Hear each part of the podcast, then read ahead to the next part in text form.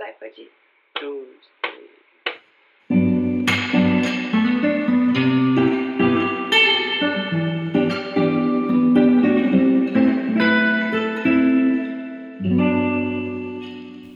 Hello, amigos! Sejam bem-vindos a mais um episódio de Falar e Mar. Se você não me conhece ainda, oi, eu sou a Mari e te recebo nesse canto com todo carinho. Eu queria chamar o episódio de hoje de A Vida Pós-Covid, algo bem dramático assim. Mas seria o maior clickbait de todos, porque não existe uma vida pós-Covid ainda, existe a vida durante o Covid. Covid. Covid. Mas para mim existe uma vida pós-quarentena, porque não por escolha própria, mas por obrigação acadêmica, a minha vida vai voltando de volta para o normal. Mas eu nem sei se é normal, ou se eu posso chamar de normal, né? Eu acho que tem que ser o novo clichê do novo normal, porque a vida a vida tá diferente. E acho que é sobre essas mudanças que eu quero falar hoje. Eu fiz um episódio no início da quarentena chamado Quarentena é uma Catarse, em que eu falava sobre todos os meus sentimentos de insegurança e imprevisibilidade. E eu acho que nada mais justo do que fazer um agora também no meu final de quarentena, né?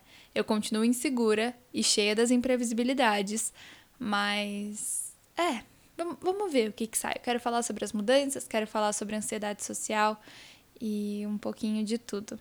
Se você não segue Falarimar no Instagram ainda, é Falarimar e eu te espero lá pra gente trocar ideia depois que você ouvir esse episódio. Se você não tá entendendo nada do porquê que eu tô falando que a minha quarentena acabou, é porque eu sou estudante de medicina. Eu faço medicina, tô no quinto ano da faculdade. E na faculdade de medicina, os dois últimos anos, dos seis, são o que a gente chama de internato. São dois anos de prática em que a gente roda no hospital nos mais diferentes estágios de saúde, tipo é, posto de saúde, pediatria, ginecologia, cirurgia, clínica, enfim, todas as áreas. E aí a gente não tem atividade teórica, assim, né? A gente tem só a prática, ir lá e viver o dia a dia de como é ser um médico ou a sombra de um médico. E sendo tudo prática, a gente perdeu muito tempo sem fazer nada, entre aspas, durante os três, três meses e meio de isolamento. Eu mal tive aula EAD ou aula teórica, porque tudo mesmo que eu faço é na prática. Então eu fiquei parada em casa. E aí foi chegando um período que estava insustentável manter a gente em casa, manter a gente pagando mensalidade, inclusive, e ia tudo isso atrasando a nossa formação, né? Correndo risco de atrasar o semestre, todas essas coisas. Então, a faculdade fez um plano, que em parte eu concordo, em outras partes eu não concordo, e estamos de volta. Estamos de volta no hospital. Eu já tô de volta há uma semana, então já tem uma semana de atividades. Eu tô rodando no pronto-socorro da cirurgia, que é extremamente intenso. Eu chego super cedo, saio super tarde, mas mais do que chegar cedo e sair tarde, é tipo a quantidade de trabalho que a gente tem durante o dia. Eu passei pelo ciclo cirúrgico só, que foi o período antes da quarentena, e agora eu sinto, tipo, como se eu tivesse todas as atividades que eu tive durante todo o período antes desse estágio em um estágio só. Então eu atendo a porta, né? Os pacientes que chegam com dor, com coisas você tem que atender. Tem a parte dos pacientes que estão internados no pronto-socorro, tem a parte dos pacientes que subiram da internação do pronto-socorro para a enfermaria e tem a parte dos pacientes que vai para a cirurgia e a gente de fato acompanha a cirurgia. Então foi uma semana muito intensa, sem tempo para pensar em muitas outras coisas, sendo uma delas inclusive falar mar. Eu tinha gravado um episódio final de semana passado para postar essa semana, falando sobre todas as minhas ansiedades em voltar. E eu tava assim, gente, mal de voltar, tipo, mal de ansiedade, sabe? E aí eu editei aquele episódio e ele, ele tava bad vibe, sabe? E ele tava pessimista. E eu acho que não era essa a imagem que eu queria passar, porque era eu tava falando muito a partir da minha experiência e do meu medo, sabe? E não fazendo uma análise sobre a situação no geral, assim. Então, eu quero dizer que a vida fora da quarentena ela é esquisita, ela dá medo, mas ela é possível de ser vivida, sabe? E eu ainda sou muito relutante para as pessoas que estão saindo de casa e vivendo como se já tivesse acabado. Eu sou super contra isso. Se você puder, fique em casa. Mas se você não puder e você precisar aos poucos ir saindo de casa, eu diria que vai ficar tudo bem, sabe? Eu tenho visto muitas pessoas com muita ansiedade social, mas não aquela ansiedade social do ai, o que vão pensar de mim, ou tipo uma coisa do nosso ego, e mais uma ansiedade em estar em sociedade. E eu quero falar um pouco sobre isso também. A gente vive um momento hoje em que ficar perto de pessoas se tornou arriscado, né? Antes era tudo que a gente queria, a gente se sentia bem quando estava com os nossos amigos, a gente se sentia bem é, estando em lugares com pessoas vivendo as mesmas coisas que a gente. E agora aquela pessoa, quando está do seu lado, ela é uma ameaça para você e você não sabe, na verdade, se ela é uma ameaça. Então ela é possivelmente uma ameaça, o que é bem pior. Então eu quero chegar nesse quesito também no fim do episódio, eu acho. Mas eu quero contar um pouco também o que, que eram essas ansiedades que eu estava sentindo em voltar para o hospital. Para mim era muito esquisito pensar que eu passei três meses em casa para não me contaminar e agora eu estava tendo que fazer a decisão consciente e voluntária de ficar num hospital 24 horas por dia, 5 dias na semana. Parecia meio que um tiro no pé, sabe? Eu me protegi tanto e agora eu tô escolhendo ir para um lugar que provavelmente tem muito Covid. Mas além de ter Covid, tem muita gente. Eu tava há três meses evitando pessoas, evitando inclusive pessoas que eu sabia que estavam se resguardando em casa, sei lá, minha melhor amiga, que é minha vizinha. Eu tava evitando de ver ela, mesmo sabendo que ela tava em casa tanto quanto eu, né, para respeitar o momento e respeitar o isolamento. E agora eu ia passar a conviver com pessoas que eu nem sabia de onde estavam vindo. Meu, o hospital que eu estagio é na periferia e eu entendo que a realidade da periferia é muito diferente da minha realidade em termos de poder fazer o isolamento e ter como fazer o isolamento em casa. E. É, não parecia o momento certo, sabe? Mas eu também não sei se vai chegar o momento certo, porque eu não sei se isso vai acabar tão cedo. E é por isso que eu acho que a gente tem que ir se readequando. E além do medo da contaminação, outras duas coisas que me incomodavam em voltar para a vida real era a minha insegurança em fazer as coisas e também o fato de eu estar acomodada na minha vidinha de isolamento. E eu vou entrar nas duas coisas mais a fundo. Mas começando pela primeira, eu acho que depois de três meses reclusos, a gente, como coletivo, a gente acabou perdendo um pouco da confiança que a gente tinha em fazer coisas que eram normais pra gente, mas que a gente não faz há um tempo, sabe? Se você pensar várias das atividades normais que a gente nunca teve que pensar em como fazer, tipo ir ao supermercado, passaram a ter que ser pensadas e programadas e, e a gente passou a ter que, né, perceber elas e tomar cuidado e estar ali presente para não correr o risco de contaminar. E eu acho que isso é para tudo, assim. Depois que você fica fora dos seus ambientes normais que você ocupava, é difícil você voltar com a mesma confiança para fazer aquilo.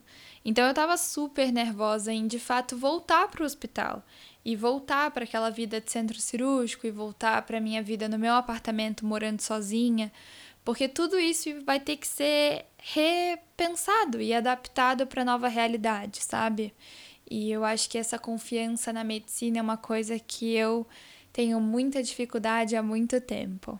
A minha mãe fez uma análise boa minha. Ela disse que eu estava me sentindo para essa volta pós-quarentena do mesmo jeito que eu estava me sentindo quando o meu internato ia começar. E quando meu internato ia começar, o jeito que eu me sentia era extremamente despreparada e extremamente incapaz também. Parecia que esses quatro anos de estudo teórico não tivessem me capacitado para estar no hospital e eu tinha essa ideia de que iam exigir muito de mim e muito mais do que eu poderia oferecer. E isso me dava muita ansiedade, gente, vocês não fazem ideia. E nessa altura do campeonato, vocês já me conhecem, sabem que eu sou perfeccionista, que eu sou né, responsável com as minhas coisas, que eu nunca quero errar. Então a ideia de ter que ir pro internato e dar a cara tapa para errar, porque o internato é isso, né? É a prática para você errar e quando você se formar, você acertar o máximo que der. Mas a ideia de, de me jogar, de dar a minha cara tapa para falar que eu não sei para o chefe, para não saber examinar o paciente ou não saber responder uma dúvida daquele que aquele paciente pudesse ter, eram coisas que me amedrontavam demais, assim. E agora eu sinto a mesma coisa. Eu sinto a mesma coisa, primeiro porque eu tô fora de prática em lidar com pacientes e com chefes e fazer procedimentos mas também porque de novo eu estava me sentindo despreparada. Parece que. É quase que cruel comigo pensar que, tipo, eu tava muito nervosa para começar o internato. Eu comecei. Eu vivi três meses dele e eu amei intensamente. Eu falei sobre isso no Quarentena é uma Catarse, que é outro episódio. Que eu tava super bem, me sentindo útil, sabe? Sabendo conviver e sabendo os lugares que eu tinha que ir depois de três meses de tapa na cara, sabe? De quebrar a cara para acertar. Eu tava super bem. Aí veio essa pandemia e eu me senti de novo totalmente despreparada e sem estruturas para bancar o desafio, sabe? E eu acho que isso vai valer para todas as áreas da vida de todo mundo. A gente vai, de certa maneira, ter que reaprender a fazer tudo, sabe? É, a gente teve que reaprender a fazer as coisas de dentro de casa e quando a gente puder sair de casa, todo mundo, a gente vai ter que reaprender a como vai ser ir num restaurante, continuar fazendo nossas compras, ir num shopping, ir num cinema, sair com os amigos. E é muito engraçado agora estando de volta, né? Acho que eu vou mesclando, assim, o que eu achava e o que eu concluí. Mas estando de volta agora, uma das coisas mais engraçadas que eu percebi é que eu tava com muita saudade dos meus amigos e agora eu tô vendo eles todos os dias no hospital. E aí, tipo, a gente às vezes não sabe como cumprimentar o outro. A gente tá nessa coisa do tipo, não pode ficar próximo, não pode beijar e abraçar, mas ao mesmo tempo eu não te vejo há três meses. E às vezes, se não é uma pessoa tão próxima de você, também é difícil saber se ela se sente confortável em te abraçar, porque daí, tipo, com as minhas amigas próximas, todo mundo se abraçou, porque a gente tava morrendo de saudade. Mas aí com conhecidos, tipo, eu vou realmente só dar o meu cotovelo ou a gente vai se dar um oi, sabe? Direito, assim. E aí é muito engraçado. A minha técnica que eu descobri para isso é assim: você dá o cotovelo primeiro para a pessoa e aí ela vai dar o cotovelo de volta. Só que normalmente tem um comentário tipo, nossa, que saco esse negócio, agora só pode cotovelo, putz, tô com saudade, alguma coisa assim. E aí você abraça, porque você vai perceber que ela e você estão confortáveis em se abraçar. Mas enfim, é, é uma coisa estranha voltar a viver em comunidade e voltar a ver as pessoas. Eu lembro que chegou um ponto da quarentena também que eu não sentia mais saudade dos meus amigos. Porque é isso, a gente acostumou a não se ver, né? E agora a gente também tem que voltar a aprender a trabalhar em grupo e dar satisfação para as pessoas. E eu tenho um problema que eu gosto que as pessoas me deem satisfação. Então, agora que a gente está convivendo no mesmo ambiente, né, a gente, a nossa comunicação tem que voltar, porque enquanto a gente estava em casa, ninguém precisava falar o que estava fazendo 24 horas por dia. Mas agora, compartilhando a mesma rotina, meio que faz parte, sabe? Outra coisa também é que eu percebi que durante a quarentena todo mundo se voltou muito para dentro, assim. Eu falei com poucas pessoas e não foi na mesma intensidade que a gente se fala no dia a dia, obviamente. Acho que todo mundo passou por isso. E aí eu tava conversando com a minha psicóloga e pensando que o, que, o desejável antes era, ah, se volte para dentro, tenha o seu autoconhecimento, preste atenção nos seus sentimentos, nos seus pensamentos, vá em date sozinho, se leve para jantar, aprenda a desfrutar da sua própria companhia. E a gente nunca prestou atenção nisso, pelo contrário, a gente acabava se distraindo desse mergulho para dentro com coisas exteriores. Então, com o trabalho, com a correria do dia a dia, com álcool, sexo, drogas, rock and roll, com amigos, com estar sempre rodeado de pessoas, com notícias, enfim, a gente se distraía com o mundo externo para não olhar para dentro. E aí eu sinto que no período de quarentena o que aconteceu foi que o mundo exterior ficou muito difícil, né? Não só pelo Covid, mas pelas questões da política que foram extremamente desgastantes, pela pela né, a conversa sobre o movimento antirracista e ao mesmo tempo tantos crimes contra a vida de pessoas pretas e pessoas pobres e crianças e Miguel que caiu do prédio, todas essas coisas foram tão difíceis de ver que as pessoas acabaram preferindo se voltar para dentro, sim, sabe? Ficou mais fácil mergulhar dentro do que se distrair com o mundo exterior. Então eu sinto de fato que todo mundo passou por esse período de forma mais introspectiva. E aí eu tava lendo uns artigos, né, meio teoria de conspiração sobre o que, que vai ser a vida pós-Covid ou quais vão ser os impactos do isolamento na vida das pessoas. E aí tinha um psiquiatra falando que as pessoas estavam tentando lidar com a situação meio que tentando amar o seu próprio isolamento. Então todo mundo dentro de casa tentou criar essa bolha de proteção, criar esse porto seguro para fazer a experiência do Covid, do isolamento, mais tolerável. E é engraçado pensar, porque eu acho que assim, eu tentei fazer isso, sabe? Eu tentei criar essa rotina em que eu fazia yoga e que eu escrevia no meu diário, que eu tentava pegar um pouquinho de sol e que daí eu era criativa de tarde. Aí eu tentava estudar, mas tipo sem pressão, no meu tempo, e aí a gente comia em família. Então, tipo, todas as atividades que eu tentei me motivar a fazer dentro de casa foram pro meu grande bem-estar, sabe? E chegou no momento que se pá, eu gostei, sabe? Eu gostei de ter tempo para fazer yoga, escrever no jornal e comer com os meus pais e, sabe, bater o suco de morango com laranja que vocês ouviram no outro episódio também. Mas que ironicamente isso depois pode criar problemas pra gente querer sair do isolamento, né? Pode ser que a gente goste tanto de ficar nessa nossa bolha que fique difícil sair. E eu não acho que é um gostar no sentido só tipo da rotina, mas é porque essa rotina foi o que fez a gente se sentir seguro e o mundo lá fora é arriscado demais agora. Então é melhor a gente ficar dentro de casa mesmo. E se a gente criou essa rotina, melhor ainda, sabe? E eu listei a primeira, que era a falta de confiança, e essa então é a segunda. Senti que eu ia ter que abandonar, voltando para o hospital e voltando para minha rotina corrida, eu ia ter que abandonar as atividades que mais me fizeram bem nesse período, que foi na verdade o que me manteve sã nesse período, que é a tal da yoga, o diário, enfim.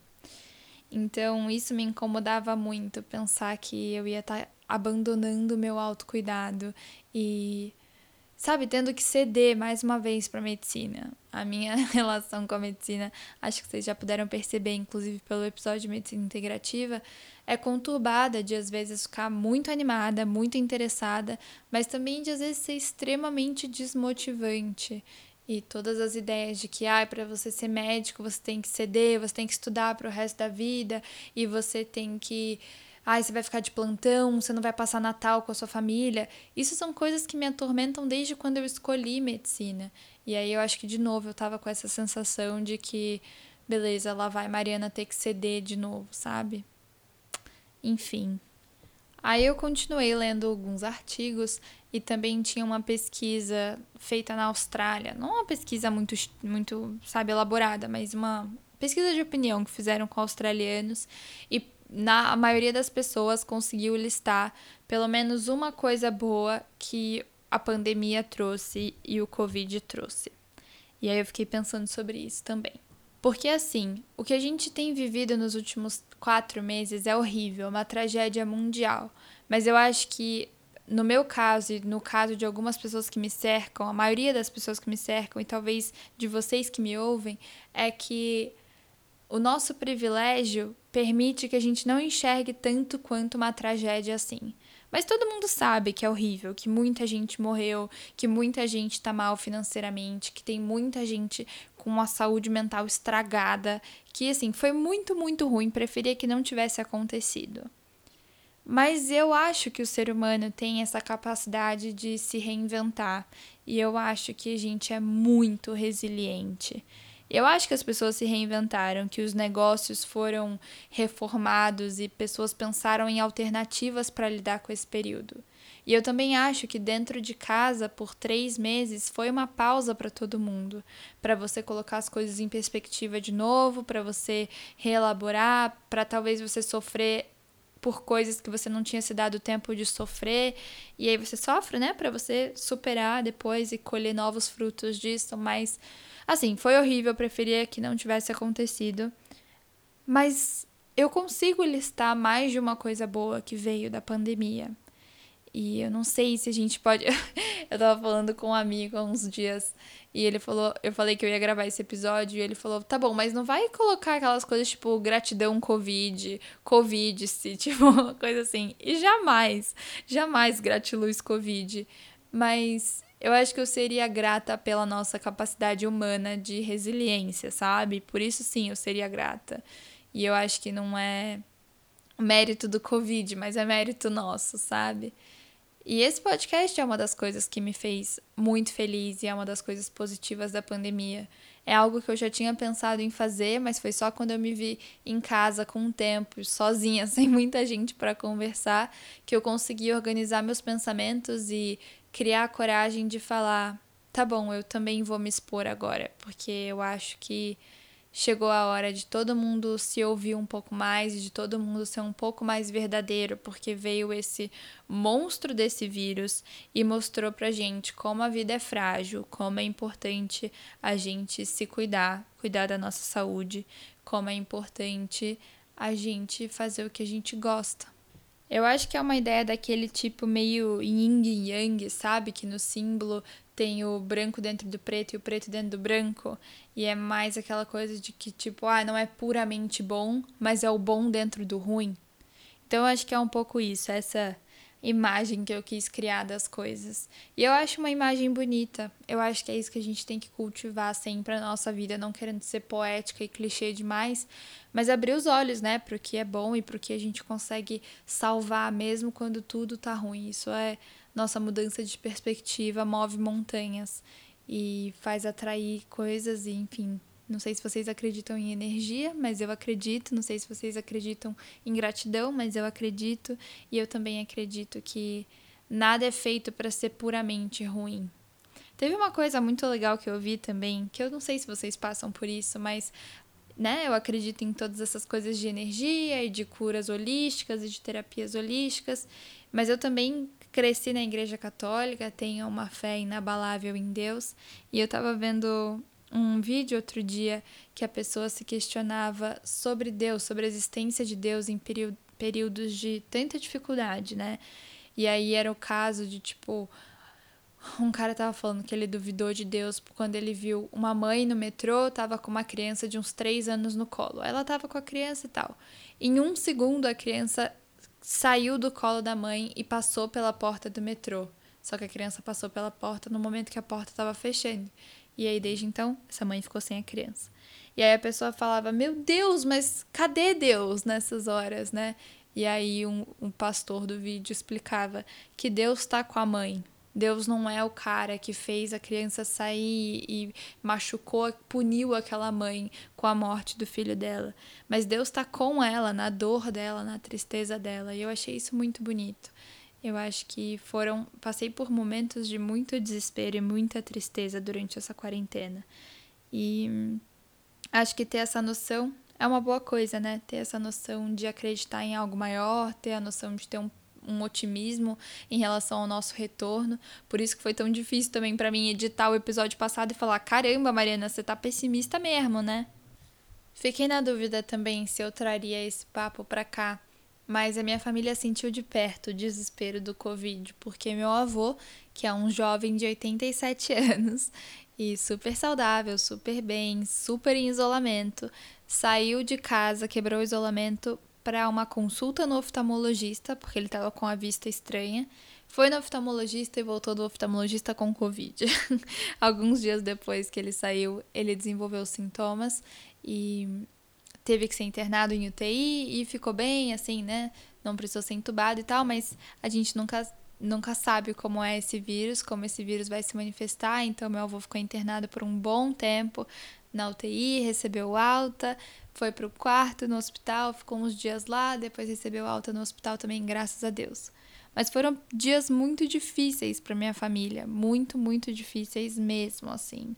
E a internação do meu avô me fez perceber várias coisas e vários impactos do Covid na nossa vida para o futuro. Uma delas que eu percebi é que todos nós nos sentimos um pouco médicos agora. Porque o Covid foi essa coisa mundial e é a única coisa que se fala desde março, e porque todo mundo fica atento para um novo remédio, uma possibilidade de vacina, porque todo mundo está se testando ou querendo se testar, porque todo mundo conhece alguém que pegou Covid, um vizinho, um amigo, um parente, uma celebridade, todo mundo tem algo a dizer sobre essa doença mas não necessariamente ter algo a dizer significa ter algo verdadeiro, real, algo capacitado com veracidade científica, sabe? Eu percebi que a minha família estava querendo tomar decisões que não condiziam a, a nós. Até nós, sabe? Até eu que sou profissional da saúde, mas não sou formada ainda e não tenho nenhuma experiência com Covid. A gente estava tentando tomar decisões que a gente não é capacitado para tomar. E aí é muito engraçado, porque eu estava conversando sobre isso com meu irmão e ele estava me contando sobre. Eu nunca li nada sobre ela, mas a Hannah Arendt, Arendt, não sei ela, no contexto dos regimes totalitários, falava que quando nós somos bombardeados por informações, a gente perde contato com o senso comum. E eu sinto que é exatamente isso que aconteceu com a gente. A gente teve tanta informação que a gente não conseguia mais saber o que, que era verdade e o que, que não era. E a informação é ótima, a gente tem que ter, a gente tem que ter direito a ela, inclusive direito ao número de casos no Brasil. Ouvir o governo brasileiro. Mas enfim, a gente fica meio burro quando a gente está em contato com essa explosão de informações.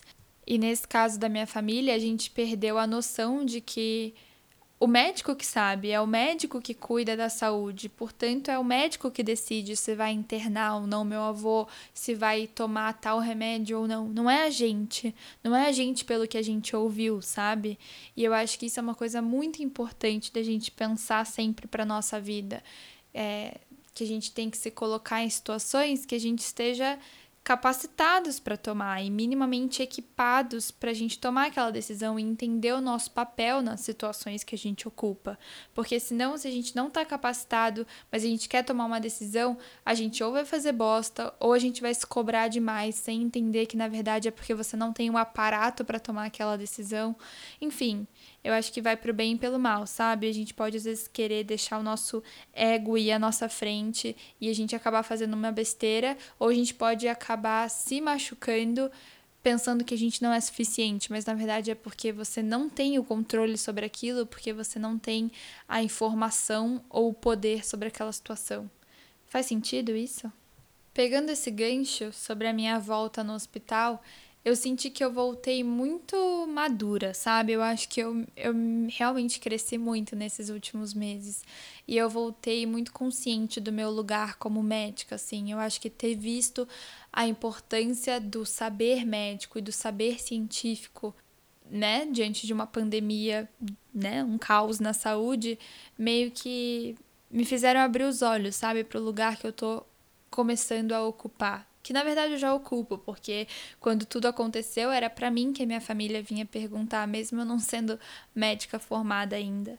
Então eu voltei muito com essa postura. E aí todas aquelas inseguranças que eu tava do internato de não ser capaz, de não conseguir, elas foram aos poucos indo embora porque eu, eu me percebi muito interessada em aprender, muito interessada em não errar, mas não como uma forma de cobrança, mas como uma motivação para estar tá ali, sabe? Então, eu me percebi muito corajosa em fazer coisas que antes eu falaria, ai, não sei, faz você, eu não quero fazer. Então, eu me percebi falando mais tipo, olha, eu nunca fiz, mas eu quero, você me ajuda?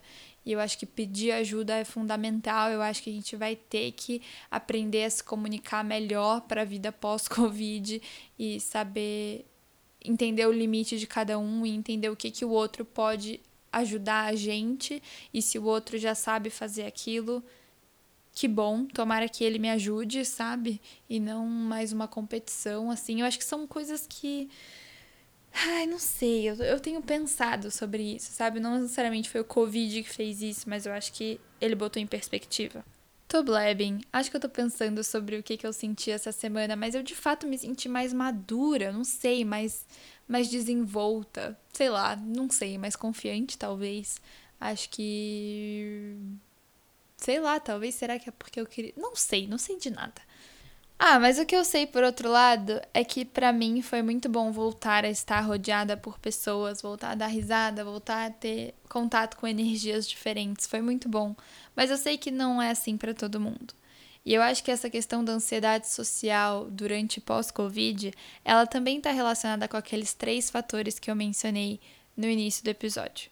Está relacionado principalmente ao medo da infecção, mas também está relacionado à nossa insegurança em voltar a interagir depois de tanto tempo dentro de casa, e também está relacionado com um certo conforto que foi estar dentro de casa sem ter que lidar com problemas, sem ter que lidar com interação social, que para algumas pessoas é, é ótimo, na verdade é o que alimenta elas, mas para outras pessoas é muito desgastante interagir e estar em constante interação com o mundo externo.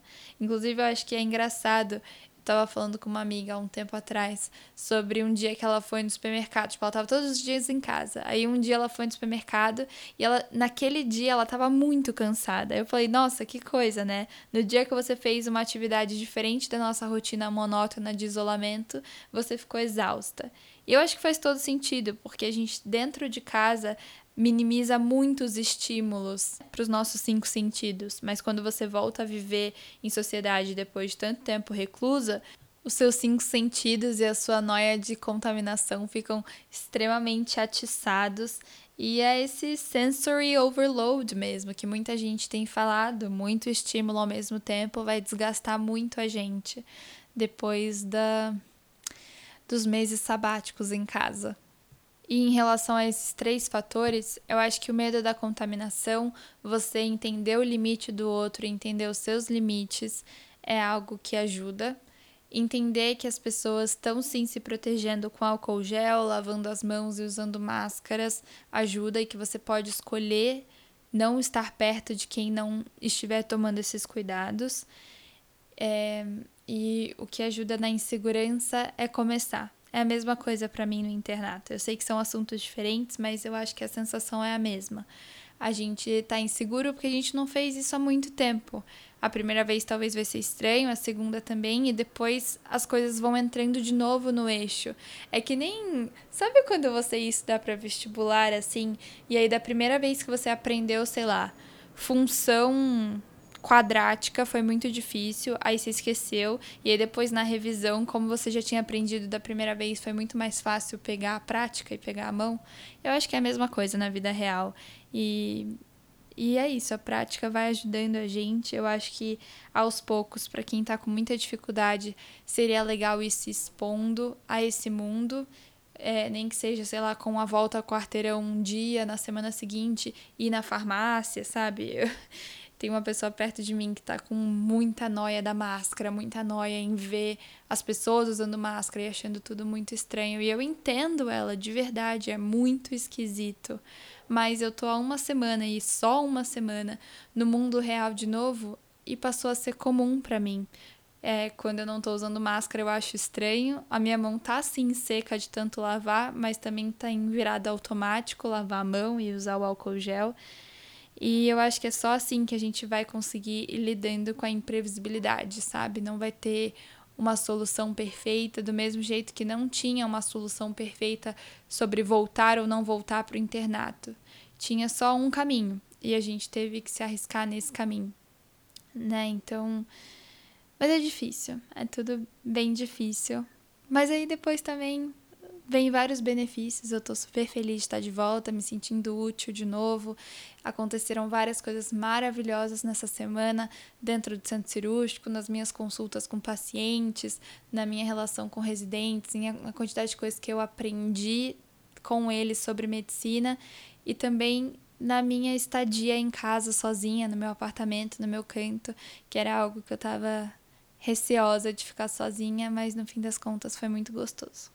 Então é isso. Essas são as minhas mudanças do momento.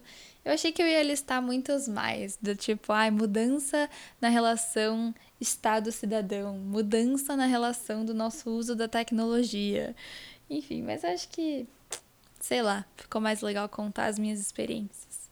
Eu espero que vocês tenham. Ah, a pedra! Da, pedra do episódio. A pedra que eu escolhi para esse episódio é perfeita, porque ela se relaciona com tudo que eu tô trazendo e com todas as mudanças. É o olho de tigre.